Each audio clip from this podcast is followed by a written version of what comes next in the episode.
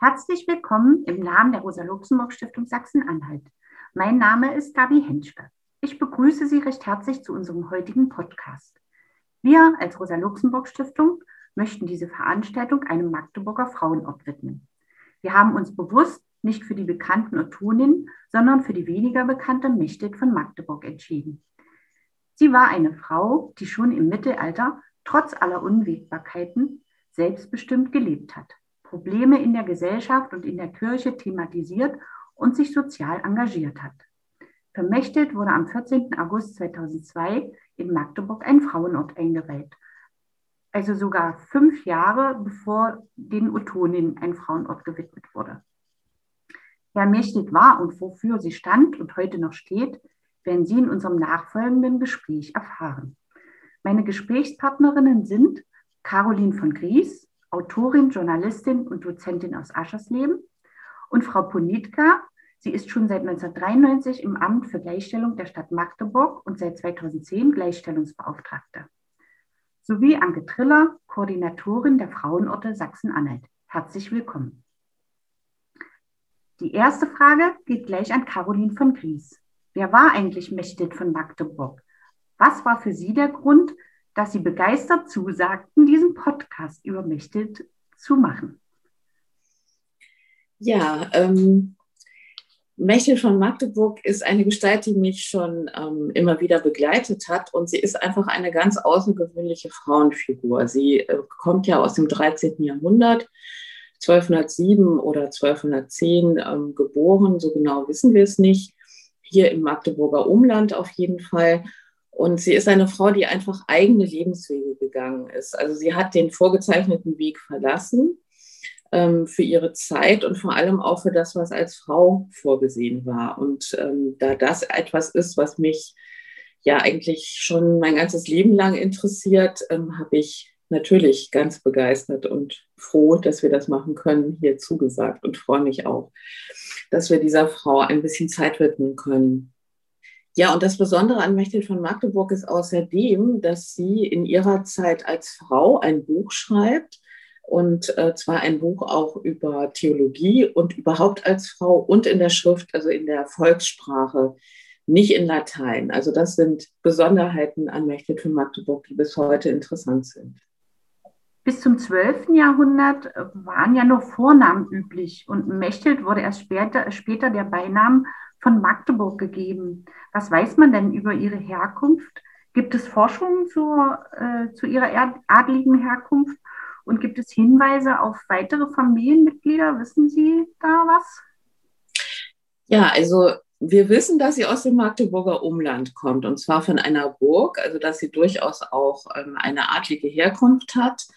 Ähm, wahrscheinlich kein absoluter Hochadel, sonst hätten wir vielleicht mehr Spuren. Und ähm, wir wissen aber nicht, welche Burg. Also manche Forscher haben gemutmaßt, aber das sind wirklich Spekulationen, dass es Zerbst gewesen sein könnte, also aus der Ecke von Zerbst. Ich habe aber auch schon gelesen, dass es Egeln sein könnte. Ich meine, da hätten natürlich viele ähm, Gemeinden heutzutage gerne die Mechthild bei sich sozusagen geboren gehabt.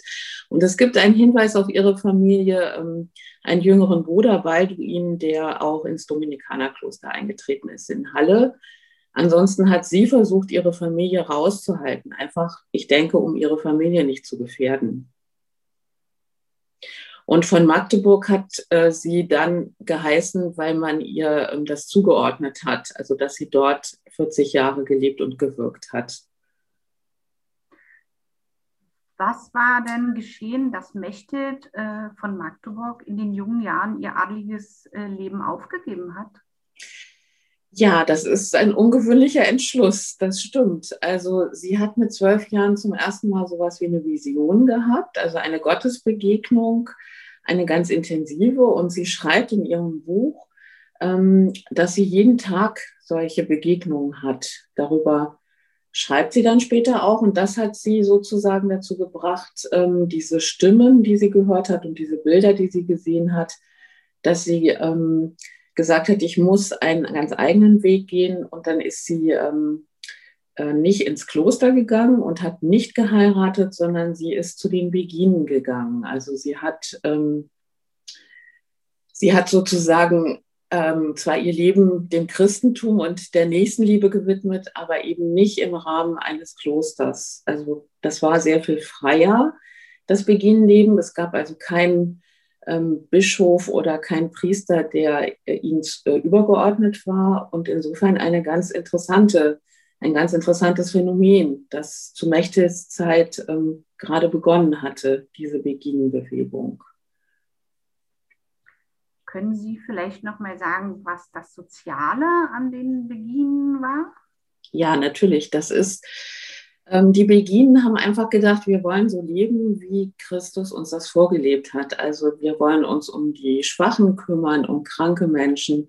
Wir wollen ähm, den Menschen, die keine Chance auf Bildung haben, denen wollen wir ähm, äh, sozusagen Schreiben und Lesen beibringen sie haben sich auch überall eingebracht, also in der Sterbebegleitung, auch ähm, in Halle, wie ich gelernt habe, auch als Hebammen. Also sie haben viele, viele Dinge gemacht, auch, auch Handwerk betrieben. Also sie haben sich meistens in das städtische Leben, also sie waren eher eine städtische Erscheinung, haben sie sich eingebracht und äh, versucht eben ja, nach dem christlichen Nächstenliebe-Ideal zu leben. Und das ist ja sehr sozial, wenn man das wirklich beim Wort nimmt. Also man könnte sagen, die Beginen haben Christus beim Wort genommen oder Jesus beim Wort genommen. Die waren ein Teil ähm, einer großen Sehnsucht in diesem Jahrhundert, äh, wo die Kirche sich so entwickelt hat, dass sie mehr auf Reichtum und auf weltliche Macht orientiert war.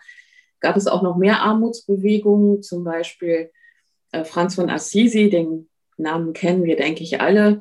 In dem Jahr, in dem Mechthild geboren worden sein soll, hat Franz von Assisi seinem Vater sozusagen auf dem Marktplatz von Assisi, hat seine Kleider ausgezogen, bis aufs Unterhemd sozusagen und hat seinem Vater das alles vor die Füße geworfen und ist eben auch ähm, ohne etwas, ähm, hat er sein Leben weitergeführt und hat diesen Bettelorden gegründet. Und Mechthild kannte auch Franz von Assisi auch Elisabeth von Thüringen.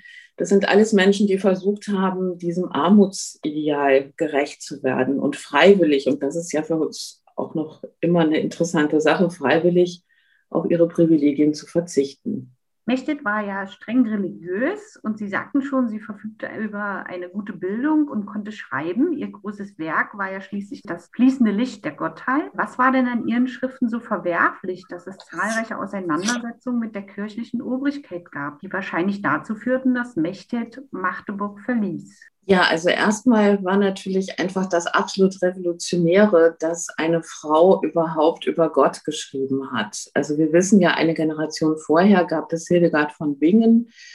Ähm, das war ja eine hochadlige Frau, sie war auch Äbtissin und auch sie, das war überhaupt nicht selbstverständlich, dass sie schreiben durfte. Und Mechthild, nicht ganz so hochadlig und auch kein, also nicht mal im Kloster, das sie geschützt hätte, war natürlich einfach ganz viel ähm, Anfeindungen ausgesetzt, allein durch die Tatsache, dass sie sich anmaßt, als Frau über Gott und über Theologie und so weiter zu schreiben. Und dann hat Mechte das dabei eben nicht bewenden lassen. Also sie hat, ich denke, zwei revolutionäre Sachen gemacht. Sie hat einmal über ihre ganz intensive Liebesbeziehung zu Gott geschrieben also sehr, sehr ähm, innig. Sie, sie, hat quasi ihr ganzes Seelenleben ähm, aufgeblättert.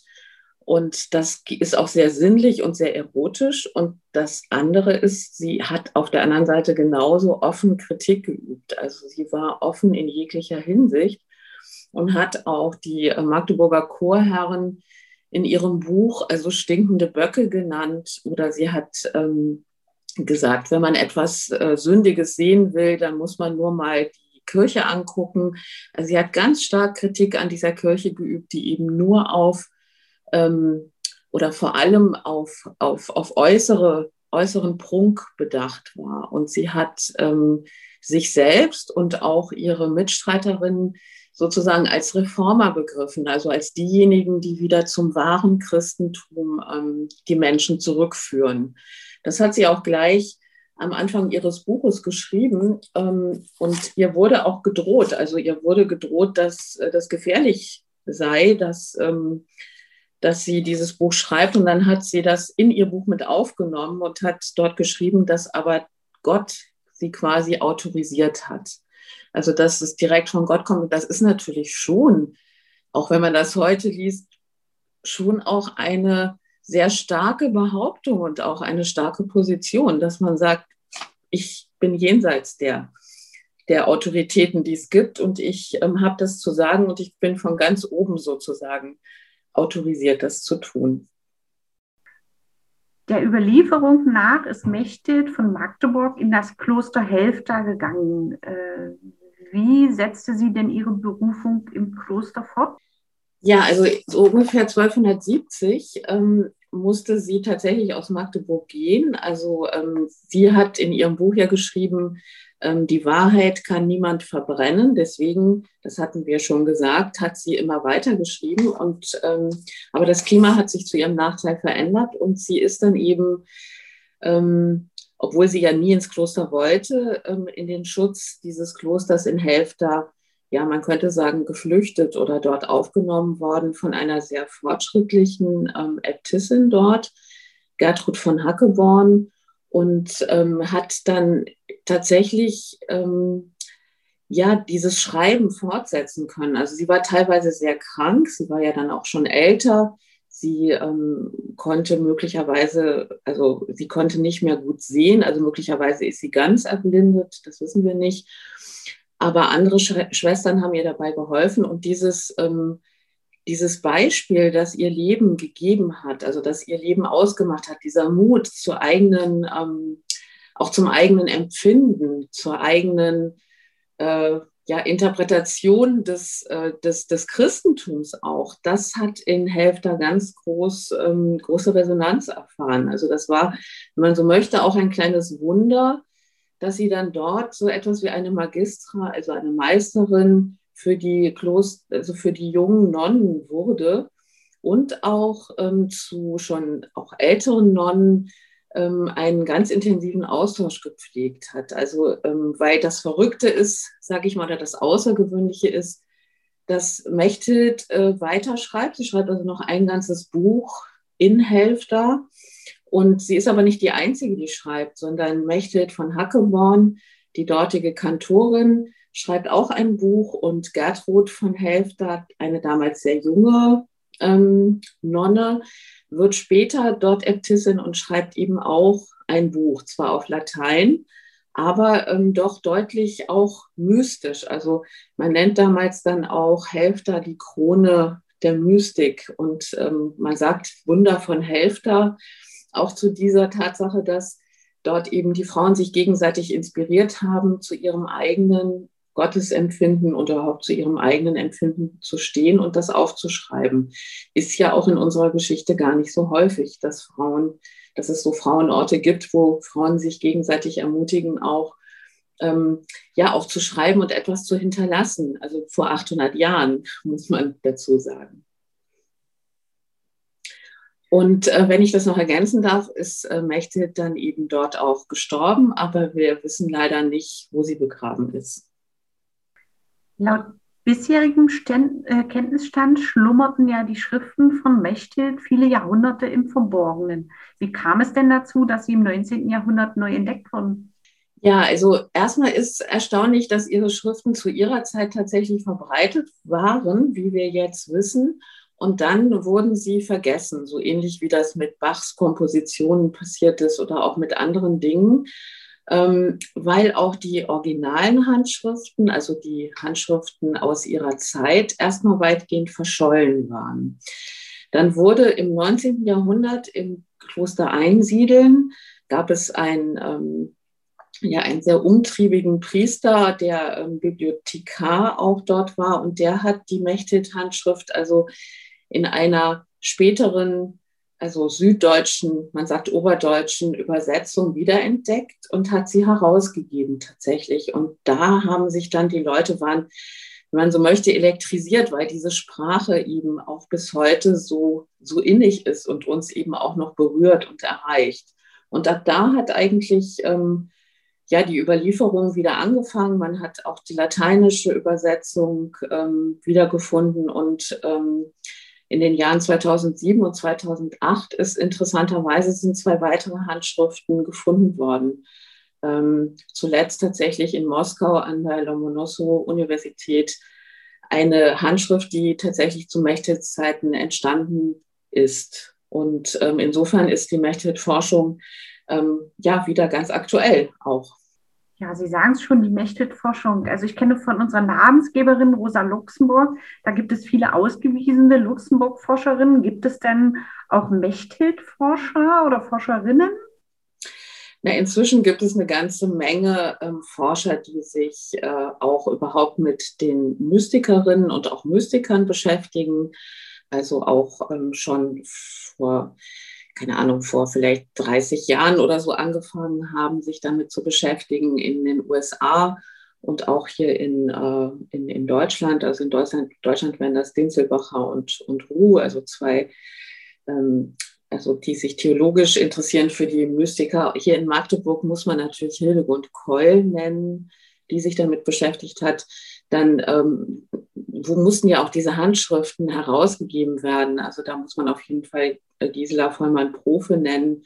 Und inzwischen gibt es aber wirklich viele, viele ähm, Forscher, deren Namen ich jetzt gar nicht nennen kann, die sich auch mit diesen neuen Handschriften und auch mit den Fragen beschäftigen ähm, trotzdem so, also einen Namen zu nennen, das ist der oder die Mechthild-Forscher, das ähm, ist über die Namen der Herausgeber hinaus, die ich jetzt genannt habe, an sich nicht, äh, nicht da. Und also Hildegund Keul könnte man nennen, weil sie eben auch mit Magdeburg verbunden war und hier auch in der Kirche ja gearbeitet hat.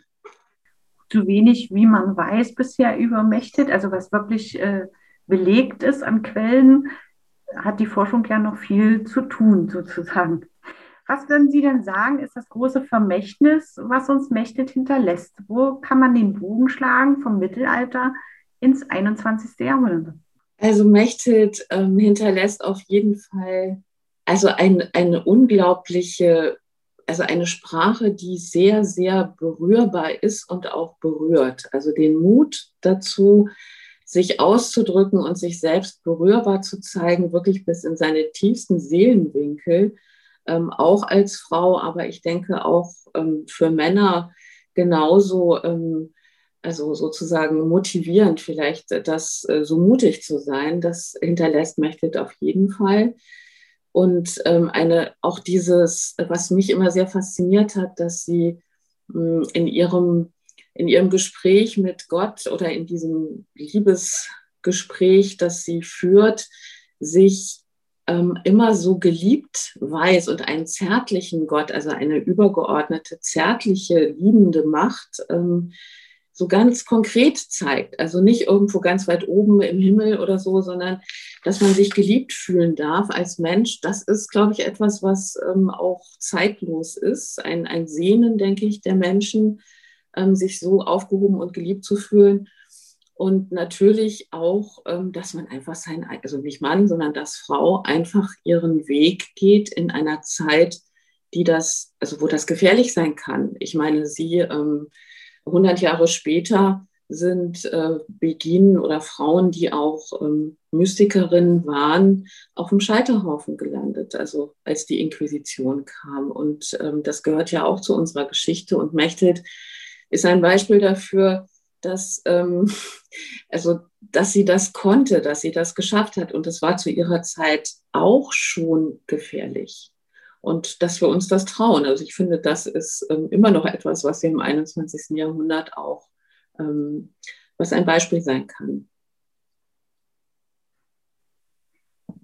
Vielen Dank erstmal, Frau von Gries. Meine nächste Frage richtet sich äh, nun an die Gleichstellungsbeauftragte der Stadt Magdeburg. Frau Ponitka, gibt es eigentlich noch andere berühmte Frauen oder Männer, die den Beinamen von Magdeburg tragen? Ich hatte mal gegoogelt, war bisher leider nicht fündig geworden, aber Sie wissen da vielleicht mehr dazu? Ja, ich hätte es auch vermutet, als ich Ihre Frage äh, äh, wahrnahm, aber es ist nachweislich so, im Jahr 2007, als dieses große Mechthild-Jahr in Magdeburg stattfand, äh, wurde dazu recherchiert und es ist nachweislich, dass Mechthild von Magdeburg die einzige Person ist, die diese Ortszuschreibung erhalten hat. Ja, ich weiß nicht, ob Sie darauf jetzt antworten können, aber warum hat man, was meinen Sie, warum hat man sich für Mechthild entschieden, also diesen Beinamen äh, von Magdeburg? Sie ist doch nicht an der Elbe geboren, sondern kam erst mit 20 Jahren an die Elbe. Was macht sie aus Ihrer Sicht so einzigartig? Ja, äh, das sind jetzt äh, doch mehrere Aspekte. Ähm, es gab eine räumliche Zuschreibung, weil sie ähm, viele Jahre später, Jahrhunderte Jahre später, Mechthild von Magdeburg, ähm, weil sie doch im, im Gedächtnis der Stadt über das äh, veröffentlichte Buch, das fließende Licht und äh, ihre Schriften und ich denke aber auch durch ihre Anregung und ähm, ihr ganz aktives Handeln, wie Hildegund Keul es auch beschreibt in ihrem Beitrag in dem sehr schönen Band zu den Frauenbiografien in Sachsen-Anhalt, Band 1 ist das hier, dass sie wirklich die Begründerin der Armutsbewegung in der Stadt Magdeburg war. Und jetzt stellt man sich die Stadt aus heutiger Sicht natürlich ganz anders vor. Also, also wenn wir über das 13. Jahrhundert sprechen, waren die Grenzen vollkommen anders, die Lebensbedingungen waren in keinster Weise vergleichbar. Aber sie war eine Frau, die sich im Rahmen der Beginenbewegung denen zuwandte, die eigentlich durch äh, den normalen Alltag und äh, die Krankenversorgung, die in so einer Gemeinschaft wie einem städtischen Gebilde vorgegeben war, auch äh, sozusagen, wir würden heute sagen, durch die Maschen fallen. Das waren Menschen, die starke körperliche Behinderungen hatten. Das waren straffällige Menschen. Das waren äh, wirklich Arme, die äh, gar keine Möglichkeit hatten, äh, über medizinisch andere Versorgung zu verfügen. Und sie war eine, die sich dieser, äh, dieser Gruppe zugewandt hat, aber die Beginen waren ja auch im handwerklichen Bereich tätig. Das fand ich auch spannend. Und sie steht für mich, warum Mechthild von Magdeburg, als Identifikationsfigur ähm, auch für diese Stadt, auch heute immer noch. Sie steht für mich für Mut, für emanzipatorisches Verhalten, auch im mystischen Kontext, aber für Klugheit. Sie war eine der wenigen überlieferten Frauen, die in dieser Zeit, es gab noch einige, aber aus diesem Kontext dieser Stadt heraus schreiben und lesen konnte. Äh, und sie war also eindeutig ihr ganzes Leben lang sozial engagiert. Und ähm, das finde ich mit, mit einer klugen Vernetzung. Das ist ja auch etwas, wovon wir heute immer noch partizipieren als Frauen miteinander. Und das ist ja schön, wenn man dann sieht, im 13. Jahrhundert gab es überhaupt nicht vergleichbar zur heutigen Frauenbewegung, aber die feministische Bewegung hat sie ja im 20. Jahrhundert auch äh, für sich als Möglichkeit erkannt, mit der Geschichte nochmal ganz neu umzugehen, auch mit der Mystik neu sich auseinanderzusetzen, äh, doch als eine der äh, wichtigen Frauen des Mittelalters eingeschätzt. Wie am Anfang schon erwähnt, wurde Mechthild 2002 in Magdeburg ein Frauenort gewidmet. Warum ist es eigentlich die Magdalenenkapelle äh, geworden und nicht zum Beispiel die katholische Kirche St. Mechthild in Nord? Ja, da kann ich Ihnen sagen, diese stand eigentlich gar nicht zur Diskussion, obwohl das eine sehr schöne Kirche ist. Wir hätten ja auch sonst überlegen können, Sebastian, dort gibt es dieses ganz alte Relief. Aber es war eine bewusste Entscheidung, auch mit dem Verein Frauenorte zusammen, äh, weil sich dort in der Nähe der Walloner Kirche und Magdalenenkapelle ähm, das ehemalige Beginenhaus von Magdeburg befunden hat und sozusagen der Arbeits- und Lebensort, wenn man es so sagen kann, ähm, von Mechthild von Magdeburg befunden hat. Und deshalb äh, war dort vor einem sehr schönen großen Baum in der Nähe der Magdalenenkapelle die alte Tafel, die ist leider aber mehrfach zerstört worden. Und wir haben sie dann ein Stückchen äh, weiter versetzt in den Rosengarten hinein äh, zu finden. Und äh, das ist 2020 jetzt nochmal erfolgt und auch schönen Dank an äh, das Projekt Frauenorte. Wir haben diese Tafel nochmal neu bekommen und äh, deshalb ist es dort verortet, an diesem traditionell alten Ort in Magdeburg. Vielleicht können Sie, Frau Ponitka, unseren Zuhörern und Zuhörerinnen noch mal erzählen, in welcher Form sonst noch in der Stadt an Mechthild erinnert wurde oder zukünftig auch wird. Ja, das möchte ich sehr gern vornehmen. Ähm, es ist ähm, eine Möglichkeit, an eine Person, wichtige Person in Magdeburg zu erinnern und auch in anderen Städten natürlich über die Straßen benennen. Und es gibt in einem Neubaugebiet von Magdeburg eine sehr umfangreiche Mechthildstraße. Und dort wohnen viele junge Familien auch. Eine Schule befindet sich in der Nähe, Kindergarten etc. Sodass ich finde, das ist eine Möglichkeit. Die gab es aber schon vor längerer Zeit. Wir haben im Jahr 1992 eine Broschüre herausgebracht mit einem ABM-Projekt. Das war damals in der Goethestraße 44 im Frauenprojekthaus. Und das heißt, die Stadtführerin, eine feministische Spurensuche in der Stadt Magdeburg. Und neben dem Thema äh, die Frauen, wichtigen Frauenfiguren im Dom oder die Geschichte der Töchterbildung, die Geschichte der Trümmerfrauen, ist hier natürlich ganz prägnant auch die Biografie von Mechthild von Magdeburg enthalten und wurde auch von dem Geschichtsprojekt, das auch Stadtführungen durchgeführt hat und angeboten hat, immer wieder besonders benannt. Das war ist sozusagen eine Highlight-Biografie, will ich mal so sagen. Es gab dann nachfolgend, wie Sie schon erwähnt haben, äh, die offizielle äh, Veranstaltung 2002 am 14.08.2002 ähm, vor der Magdalenenkapelle die Einweihung dieser sehr schönen Frauenortetafel, auch zum Beispiel mit der Gruppe Foyal. Es war also musikalisch ein Mittelaltergenuss. Ich habe das immer noch in Erinnerung, obwohl es ja schon einige Jahre her ist. Es wurde äh, im Jahr 2007 ein ganzes Erinnerungs- und äh, Gedächtnisjahr, Veranstaltungsjahr durchgeführt in Magdeburg. Äh, das Bistum hat dieses organisiert, aber mit der Landeshauptstadt Magdeburg gemeinsam, 800 Jahre Mechthild von Magdeburg mit Ausstellungen, Lesungen, Konzerten. Das war ein ganzer Reigen. Und das Gute daran fand ich war, dass es eine sehr große Kooperation gab zu Fachfrauen, zum politischen Rundtisch der Stadt, Bistum natürlich, aber es war auch wirklich ökumenisch angelegt und auch in Kooperation mit Wissenschaftlerinnen. Äh, und hier wurde sozusagen das ganze Potenzial derer, die sich für Geschichte, Mechthild-Geschichte interessiert haben, ähm, also eingeladen. Es ging dann weiter, dass wir, das finde ich auch nochmal wirklich erzählenswert, mit den Trümmerfrauen der Stadt, das waren also über 70, die wir recherchiert haben, die auch jährlich sich trafen. Es gab auch Broschüren dazu, zu diesen Biografien. Aber wir sind mit den Trümmerfrauen auf den Spuren von Mechthild von Magdeburg, die für sie, da sie sich ja auch der Armutsbewegung zugewandt hatte und viele Frauen auch ähm, ja, eine sehr körperlich schwere Arbeit damals geleistet haben, die Beginenbewegung ganz spannend fanden, sind wir äh, nach Helfter gefahren und haben uns dort mit der Äbtissin getroffen, haben dieses Gespräch geführt, in dem also diese ganz gestandenen alten Damen, die waren um die 70, 80, 90 Jahre alt, äh, auf den Spuren von, Magde äh, also von Magdeburg aus nach Helfter unterwegs waren und sich mit dieser Geschichte identifiziert haben. Die hatten fast alle eine wirklich gestandene DDR-Biografie, also nicht viel mit Mystik zu tun, aber waren ganz äh, doch berührt über dieses Engagement dieser Frauen. Dann wurde, das war ein Highlight, kann ich Ihnen sagen, äh, in der Stadt Magdeburg im Rahmen eines europäischen Projektes Between, die Elbe, ähm, auch in wirklich das Engagement unserer Kunstmuseumsleiterin Volker Labs, ähm, organisierte und beantragte Mittel für eine Plastik, die uns doch dann alle sehr überrascht hat, weil sie eine phänomenale Wirkung hat, eine Mechthild-Plastik. Die steht auf einem Sockel.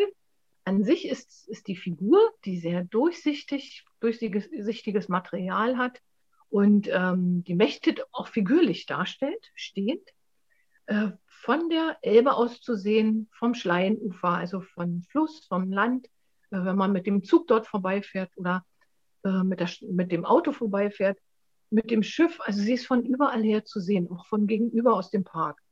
Und ähm, die kanadische Künstlerin Susan Turcot hat ähm, diese Plastik geschaffen. Die Frau selbst ist 1,40 Meter hoch und schaut so über die Stadt äh, und ist eine schöne Identifikationsmöglichkeit am Fürstenwald. Wir haben dann noch einmal die Frauenorte-Tafel äh, erneuert, 2010, und da gab es dann auch wie jährlich jedes Jahr am 14.08.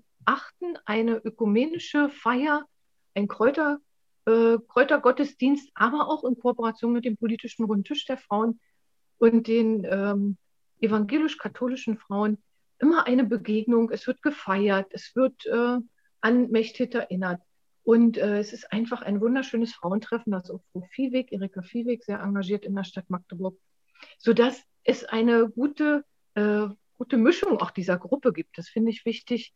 Also nicht bloß zu sagen, es gibt ein, ein religiöses Gedenken, sondern es gibt ein ganz handfestes, ich will mal so sagen, emanzipatorisches Zugehen auf die Biografie dieser Frau. Ja, und wir haben diese Dinge eingestellt in den verschiedensten ähm, ja, Medien. Aber es gibt noch etwas, 2016 ist eine große Biografie, äh, der erste Teil eines, einer Biografiesammlung entstanden, äh, von Frau Professor Labouvi herausgegeben, mit ganz engagierten Autorinnen, Autoren, eigentlich europaweit. Und dort wird auch äh, die Biografie von Mechthild von Magdeburg vorgestellt. Frugda Keul hat äh, den Text geschrieben, wo sie, was ich sehr schön finde, auch auf das besonders äh, breit gefächerte Engagement eingeht. Also Sie merken, es gibt so viele Formen. Und wir werden natürlich den 14.8., der Tag ist gesetzt in Magdeburg, das werden wir auch weiter fortführen. Und auch die Stadtführungen äh, sind jetzt so gestrickt und auch von der Ausbildung her der Stadtführerinnen und Stadtführer, dass sie natürlich auf Mechthild von Magdeburg auch nochmal besonders hinweisen und am Fürstenwall bei dieser schönen Plastik auch nochmal auf ihre Biografie aufmerksam machen. Das finde ich auch für Menschen von außerhalb sehr wichtig. Danke. Ähm, da drängt sich mir noch eine letzte Frage auf. Als ich den Podcast vorbereitet habe, mhm. habe ich auf der Homepage der Stadt Magdeburg nach Mechthild mhm. gesucht. Mhm. Zu meiner großen Überraschung fand ich aber relativ wenig Informationen. Sie haben ja jetzt erzählt, dass Magdeburg sehr viel macht eigentlich äh, für Mechthild oder in Erinnerung an Mechthild, aber ich habe, halt, wie gesagt, sehr wenig Informationen zu Frauenorten und Mechthilds Leben allgemein gefunden. Gibt es da Pläne, die Frauen auch auf der Homepage besser sichtbar zu machen? Ja, auf alle Fälle. Also es gibt auf der Seite unseres Amtes, also wir haben sozusagen die gesamte Stadtverwaltung und dann nochmal das Amt für Gleichstellungsfragen, auch den, die Verlinkung zu www.frauen-magdeburg.de und dort, wenn man da nochmal eingibt 2020 oder 2010, äh, kann man auch nochmal die Künstlerin sehen, die die Plastik geschaffen hat oder diese schöne neue Frauenorte-Tafel. Und ähm, es gibt auch nochmal eine sehr schöne Seite fembio.org oder was ich auch nochmal gefunden habe, ist Sophie minus Lexikon der Philosophinnen. Finde ich auch sehr schön. Aber Sie haben recht. Ich finde auch, dass die über die Startseite der Stadt und über die Stadtseite magdeburg.de, dass dort wirklich Nachhilfe, also Nachholbedarf besteht. Das ist gerade äh, jetzt im Stadtrat Diskussion, dass es einen Änderungsantrag gibt zum Thema Straßennamen. Alle Stadträtinnen haben sich zusammengeschlossen und haben gesagt, es kann nicht sein, das Mechthild ist ja nur eine der wenigen. Ja, nach der, sagen wir mal, einige Frauen, 46 haben wir zu äh, über 400 Männern, nach denen Straßen benannt sind. Aber dieses Ungleichverhältnis, das wird ja sichtbar. Und das soll verändert werden in Zukunft und das wird sich auch widerspiegeln. Und wir wollen auch noch mal eine Rubrik einrichten, ähm, Frauengeschichte der Stadt, starke Persönlichkeiten. Und wir wollen, das ist aber wirklich noch ein bisschen Zukunftsmusik, aber wir haben da wirklich Interesse daran, Frauenstadtplaner arbeiten und da wird Mechthild eine der ganz äh, also bedeutenden Frauen sein. Und äh, da wird es dann natürlich auch nochmal Querverweise geben, natürlich. Ja.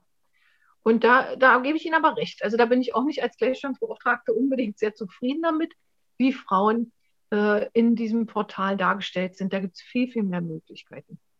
Das äh, ist auch ein Ziel, was wir vom Bundtisch aus als Gleichstellungsamt haben. Ja, vielen Dank, Frau Punika. Das sind ja viele gute Ideen. Ich bin schon sehr gespannt und wünsche Ihnen ganz viel Erfolg. Dankeschön, Ihnen auch. Wir hatten ja schon den Bezug auf Frauenorte genommen und wir haben ja auch jetzt die Expertin Frau Triller heute als Gesprächspartnerin. Anke Triller, Sie sind Ko Projektkoordinatorin der Frauenorte Sachsen-Anhalt. Möchten Sie Ihr Projekt vielleicht noch kurz vorstellen? Ja, sehr gern nehme ich diese Gelegenheit wahr. Äh, Expertin, ja, vielleicht, zumindest wirklich tatsächlich Koordinatorin dieses Frauenorte-Netzwerkes. Die Idee Frauenorte ist hier vor über 21 Jahren in Sachsen-Anhalt erfunden worden. Da bin ich auch ganz stolz drauf. Äh, und äh, ich bin während einer Versammlung oder auf einer Veranstaltung bei den Frauenorten in Niedersachsen als Vertreterin des Mutterlandes der Frauenorte begrüßt worden. Das fand ich ganz zauberhaft.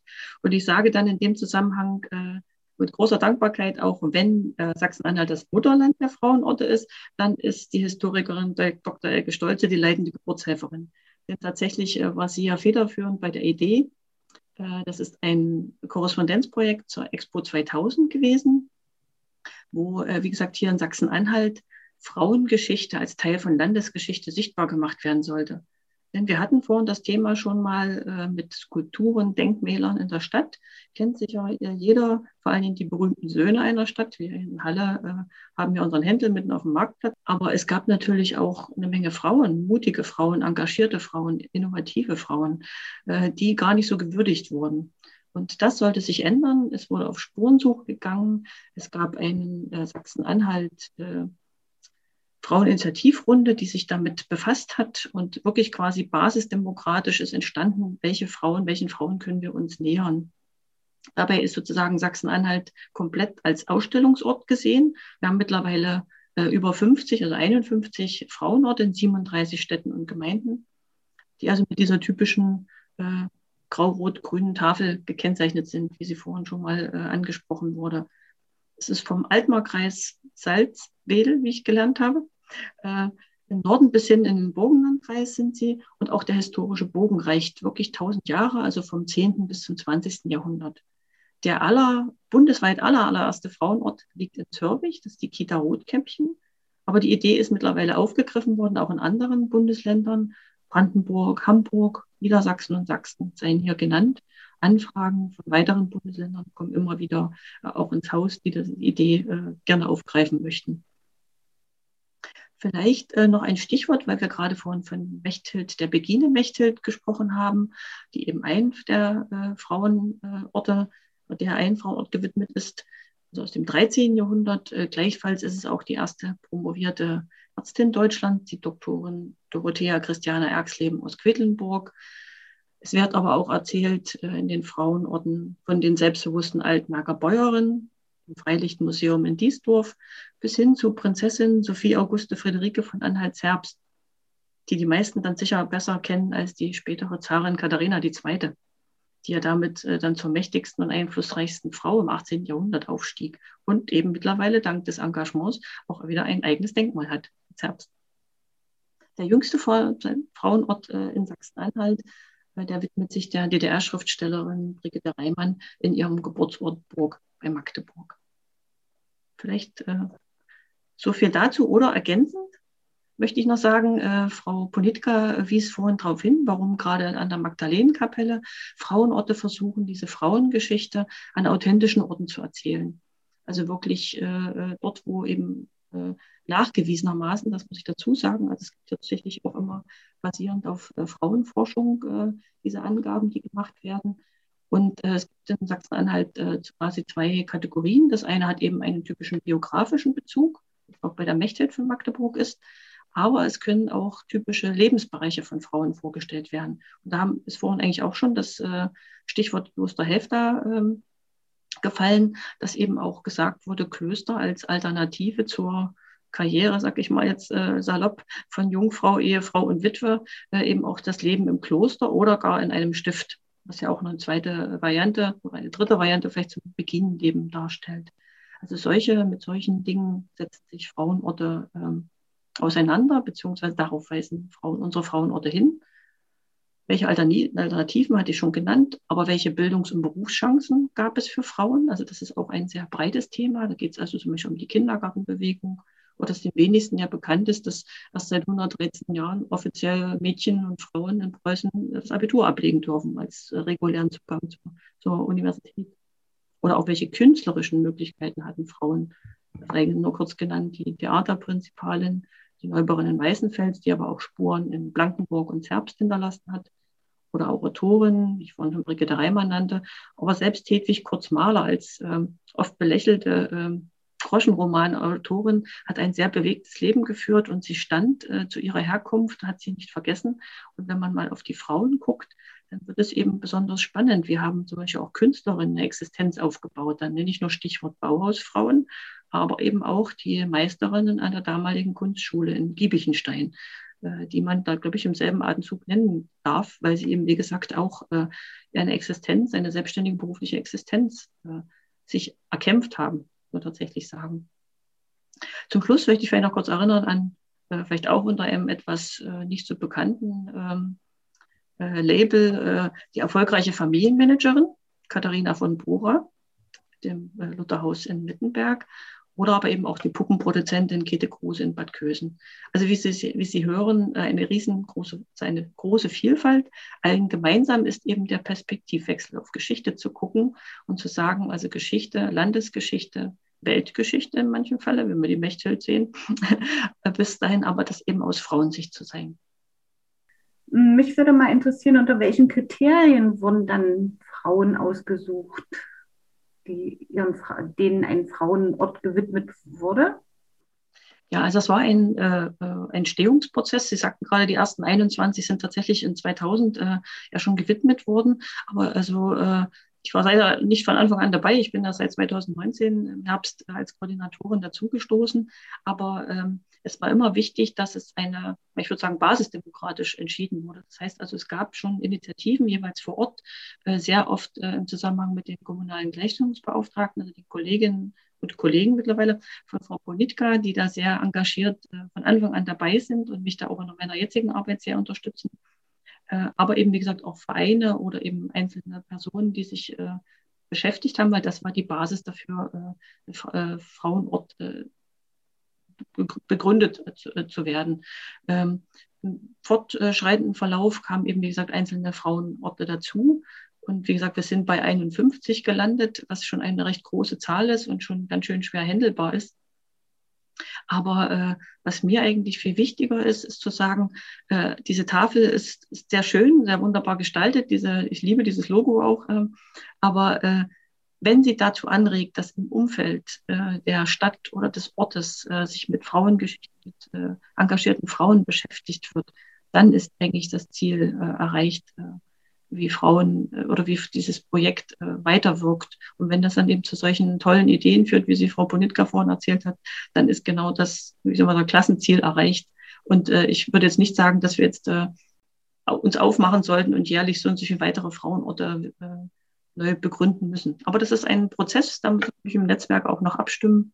Das ist auch ergebnisoffen, aber wie gesagt, es soll keinen davon abhalten, sich mit Frauengeschichte zu beschäftigen. Wer sich mit Frauengeschichte beschäftigen möchte, äh, wo findet der denn Informa der oder diejenige ähm, dann Informationen zu den Frauenorten?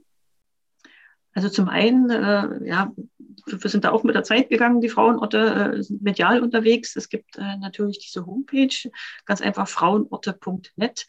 Und äh, dank dieser äh, auch geschützten äh, Wortbildmarke ist es auch leicht zu finden.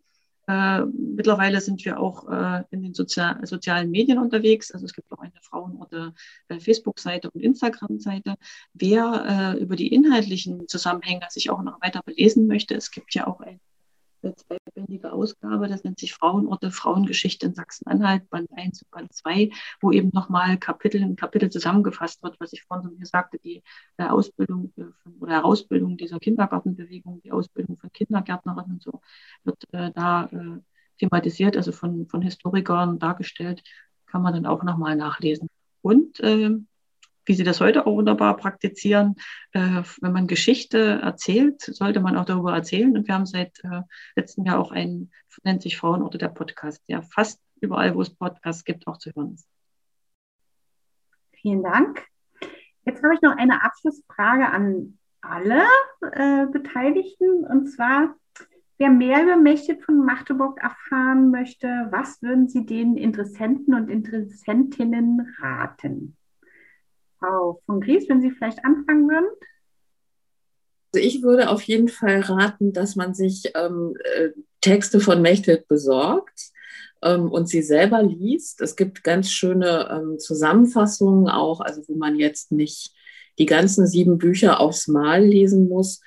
Und am besten dann mit diesem Buch zur Elbe geht, vielleicht auch zur Mechthild-Statue oder zum Frauenort in Magdeburg, aber auf jeden Fall zur Elbe. Denn dieses Buch heißt ja fließendes Licht der Gottheit. Und ich habe mir immer vorgestellt, dass man, also dass Mechthild auch wirklich auf die Elbe geguckt hat und hat dieses Licht auch im Fluss gesehen. Und ich denke, dass man ihr in ihren Worten und an diesem Ort sehr, sehr nah sein kann.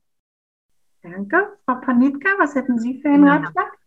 Ich würde empfehlen, in ein schönes ähm, Boot zu steigen, was wir unten an der Elbe zu liegen haben, ja ganz oft bei Flotte. Und einfach die Stadt von, von der Elbe aus wahrzunehmen und dort auch die Mechthild-Statue zu sehen, den Dom etc. und auch die Walloner Kirche.